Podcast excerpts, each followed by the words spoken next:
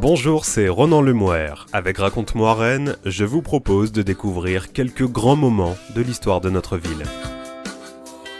Buffalo Bill à Rennes. Vous y croyez? Le célèbre chasseur de bisons américain conquit pourtant la capitale de Bretagne et l'Ouest armoricain avec son Wild West Show au début du XXe siècle. Récit d'une ruée vers l'art, pas comme les autres. Buffalo Bill, cow-boy à la conquête de l'Armorique. Buffalo Bill Vous voulez sûrement dire Buffalo Grill c'est simple, dirigez-vous vers la zone industrielle. Vous ne pouvez pas manquer l'enseigne rouge carnée aux cornes de taureau. Au cas où vous ne trouveriez pas, de toute façon, il y a toujours Bison Futé pour vous orienter. Difficile en effet d'en croire ses oreilles. Buffalo Bill, l'homme qui tua 69 bêtes en une seule journée, l'éclaireur de l'armée nordiste devenu colonel, le vétéran de la guerre de sécession, a posé ses éperons et son lasso à Rennes au début du XXe siècle. L'aventurier qui écuma les plaines américaines dès l'âge de 11 ans et participa au développement du Pony Express, la célèbre diligence de la mort. Bref, la légende du western, en chair et en os, avec son pur sang et sa Winchester, ici même, à Rennes. Difficile à avaler, mais le plus simple n'est-il pas de reprendre les choses depuis le début? De son vrai nom William Frederick Cody, Buffalo Bill est né en 1846 dans l'Iowa, avant donc de devenir le plus populaire des cow-boys qui lança la mode du bandana et de la chemise à carreaux, dress code repris par tant de générations de kids. Cheveux longs, pour reprendre le surnom dont l'affublèrent les Indiens, s'est révélé être un businessman aguerri, inventeur du Buffalo Bill's Wild West Show. À la tête de ce spectacle populaire, il écume l'Amérique du Nord et l'Europe entre 1882 et 1912. Après la conquête de l'Ouest et la ruée vers l'or, l'homme a ainsi construit sa légende et transformé sa propre histoire en art vivant. Dans les spectacles, le grand chef Sioux Sitting Bull tient son propre rôle, enfin dans les représentations données outre-Atlantique en tout cas. Interdit de séjour en Europe, il ne pourra pas traverser le grand océan pour venir saluer ses cousins d'Armorique.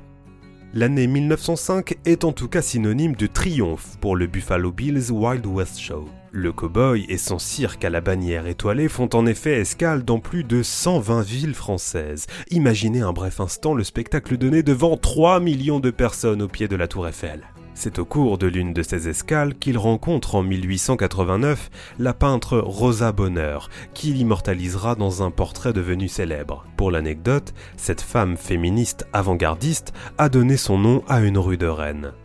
Novatrice pour l'époque, la revue entend restituer l'atmosphère de l'Ouest américain dans sa pureté sauvage et à chanter la gloire de son créateur. Au programme scène de vie des pionniers, démonstration de l'assaut, chasse au bison, Pony Express, attaque de la diligence de Deadwood par les Indiens, reconstitution de la bataille de Little Big Horn au cours de laquelle périt le général Custer. Et toujours, à la fin, la grande parade menée par Buffalo Bill est ponctuée d'une démonstration de tir par le célèbre cowboy lui-même.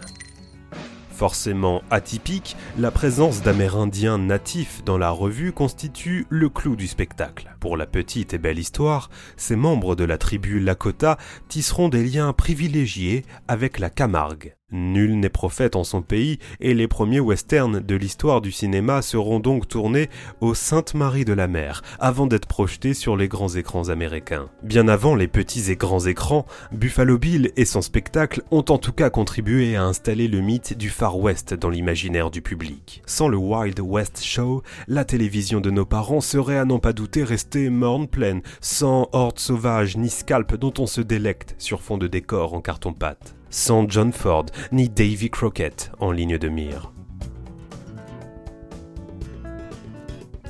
On doit aussi au chasseur éternel d'avoir fait rentrer les grandes coiffes de plumes dans la culture populaire. Une image d'épinal s'il en est, ces couvre-chefs indiens n'étant en réalité utilisés qu'en de très rares occasions. Mais revenons à nos moutons, ou plutôt nos bisons rennais. Bien avant de se trouver en ligne de mire de nos écrans de télévision, Buffalo Bill avait donc déjà conquis l'Armorique, au point même de descendre de l'étrier pour fouler le sol rennais. C'était exactement le 15 septembre 1905, année de la séparation de l'Église et de l'État. On imagine aisément le choc dans l'esprit des rennais, des Indiens dans la ville. Buffalo sur son pur sang, son costume de cuir tanné sur le dos, son grand chapeau de cow-boy sur le chef, sans oublier les Indiens, leur coiffe de plumes sur la tête et leur peinture de guerre sur la peau. Le tout paradant dans des rues de Rennes, plus habitués aux processions religieuses et aux coiffes de bigouden. Coup de tomahawk garanti. À 5h du matin, ce 15 septembre, les curieux s'entassent gare de Rennes. Le Wild West Show mobilise une logistique à faire pâlir les musiciens de Pink Floyd. Alors que les affiches de 8 mètres de large tapissent les murs de la ville, la caravane ferroviaire s'étire sur plus d'un kilomètre, soit trois grands trains américains avec leurs 18 wagons écuries, transportant 600 chevaux, 800 hommes et plus de 20 000 mètres carrés de tentes. En avance sur leur temps, les Yankees montrent déjà la largeur de leurs idées et leur propension à voir les choses en grand. La publicité, quant à elle, ne manque pas de vanter la présence de 100 braves peaux rouges. Difficile d'imaginer que, 12 ans plus tard, en 1917, 800 000 enfants de l'oncle Sam débarqueront à Brest pour participer à la Grande Guerre. Pour de vrai cette fois. 10 000 spectateurs à Rennes, 8 000 à Brest, 8 villes bretonnes sont visitées au total. Le Trobraise de Buffalo Bill est un triomphe et les chapiteaux font le plein à chaque fois. Le progrès du Morbihan ne manque pas de s'enthousiasmer. On n'a jamais vu jusqu'ici dans cette ville de spectacle comparable à celui du Wild West de Buffalo Bill. La dépêche de Brest, quant à elle, ne manque pas de s'extasier devant les exploits de ce chevalier Bayard à la sauce barbecue. À 11 ans, il escortait les caravanes entre des villes distantes de près de 3000 km. Cody supporta vaillamment toutes ces fatigues peu en rapport avec son âge. Affamé de vie aventureuse, il se fit trappeur. Trappeur c'est-à-dire seul dans les contrées les plus désertes pour y chasser et y prendre au piège les bêtes à fourrure. Là encore, il sut par sa présence d'esprit, sa ruse et son courage échapper aux mille dangers de cette vie aventureuse. Même habité d'une grande imagination, l'esprit a toutes les peines à imaginer ce grand village planté de tentes et de tipis sur la future esplanade Charles de Gaulle. Le casting lui-même est impressionnant. Indien Sioux garantit 100% sauvage et Cheyenne figure au générique. Soldats européens et américains, cosaques russes et gauchos d'Amérique du Sud, figurants hongrois et japonais achèvent de donner au Wild West Show les allures d'une super production mondiale. Combien de dollars fallait-il débourser pour revivre le grand rêve américain? 8 francs si vous vouliez être aux premières loges, 1 franc 50 en deuxième série.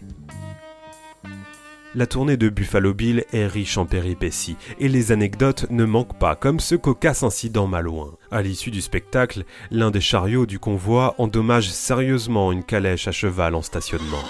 Son propriétaire assigne alors Buffalo Bill en justice à Rennes. Le plaignant se retrouve aux côtés d'un photographe amateur, lui-même juge à Rennes, dont l'appareil photo a été brisé par un Indien du spectacle. Buffalo Bill indemnisera les deux victimes pour échapper à la saisie de ses installations. Avec sa moustache et son Stetson, le cowboy star est applaudi par 20 000 personnes au cours des deux représentations du jour. Quelques vidéos de l'époque ont immortalisé son périple rennais, il est vrai émaillé de quelques incidents.